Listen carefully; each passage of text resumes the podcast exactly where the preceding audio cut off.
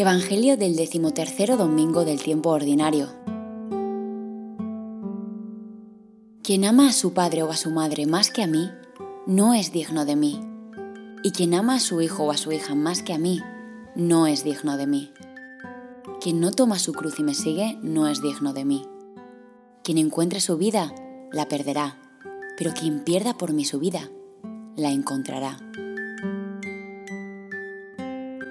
Quien a vosotros os recibe, a mí me recibe, y quien me recibe a mí, recibe al que me ha enviado. Quien recibe a un profeta por ser profeta, obtendrá recompensa de profeta, y quien recibe a un justo por ser justo, obtendrá recompensa de justo. Y cualquiera que dé de beber tan solo un vaso de agua fresca a uno de estos pequeños por ser discípulo, en verdad os digo, que no quedará sin recompensa.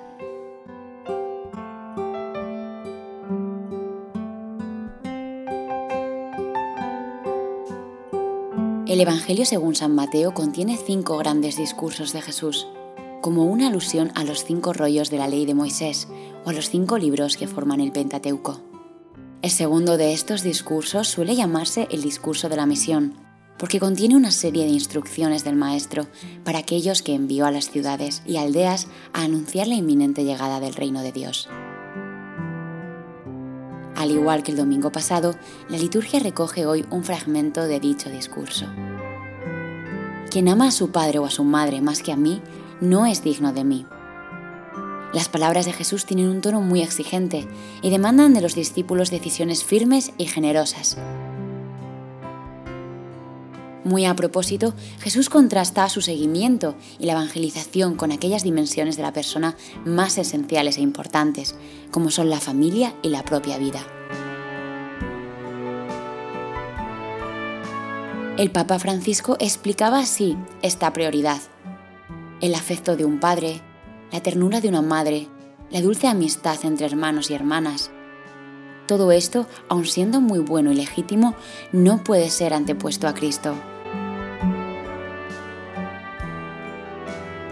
No porque Él nos quiera sin corazón ni sin gratitud, al contrario, es más, sino porque la condición del discípulo exige una relación prioritaria con el Maestro.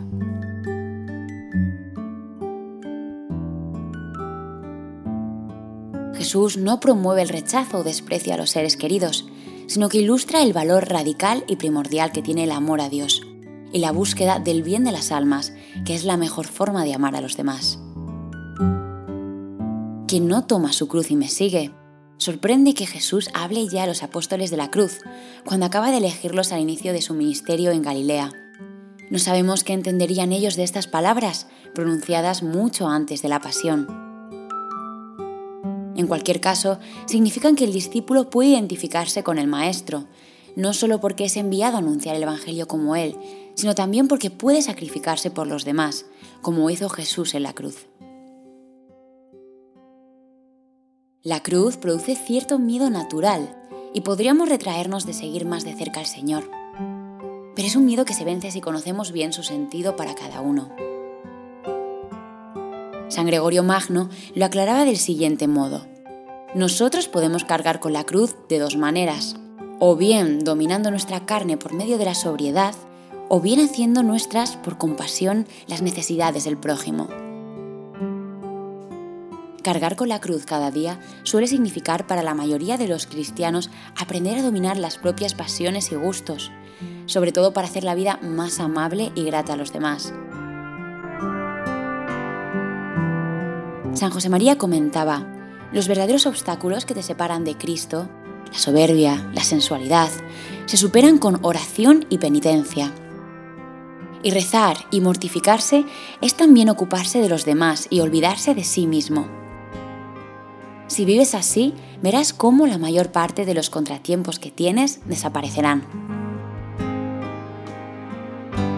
Pero Jesús no solo habla de renuncia, también se refiere a la recompensa que obtenemos cuando le seguimos de cerca y cuando cuidamos a sus discípulos. Como decía también San José María, darse a los demás es de tal eficacia que Dios lo premia con una humildad llena de alegría. El discípulo que se entrega generosamente está contento y suele experimentar que quienes se benefician de su labor lo reciben con cariño y aprecio. Incluso el pequeño gesto de ofrecer un vaso de agua al discípulo es realizado como si se lo ofreciera a su propio maestro. Y por eso mismo, tampoco los gestos de cariño hacia los servidores del Maestro dejarán de ser recompensados por Dios.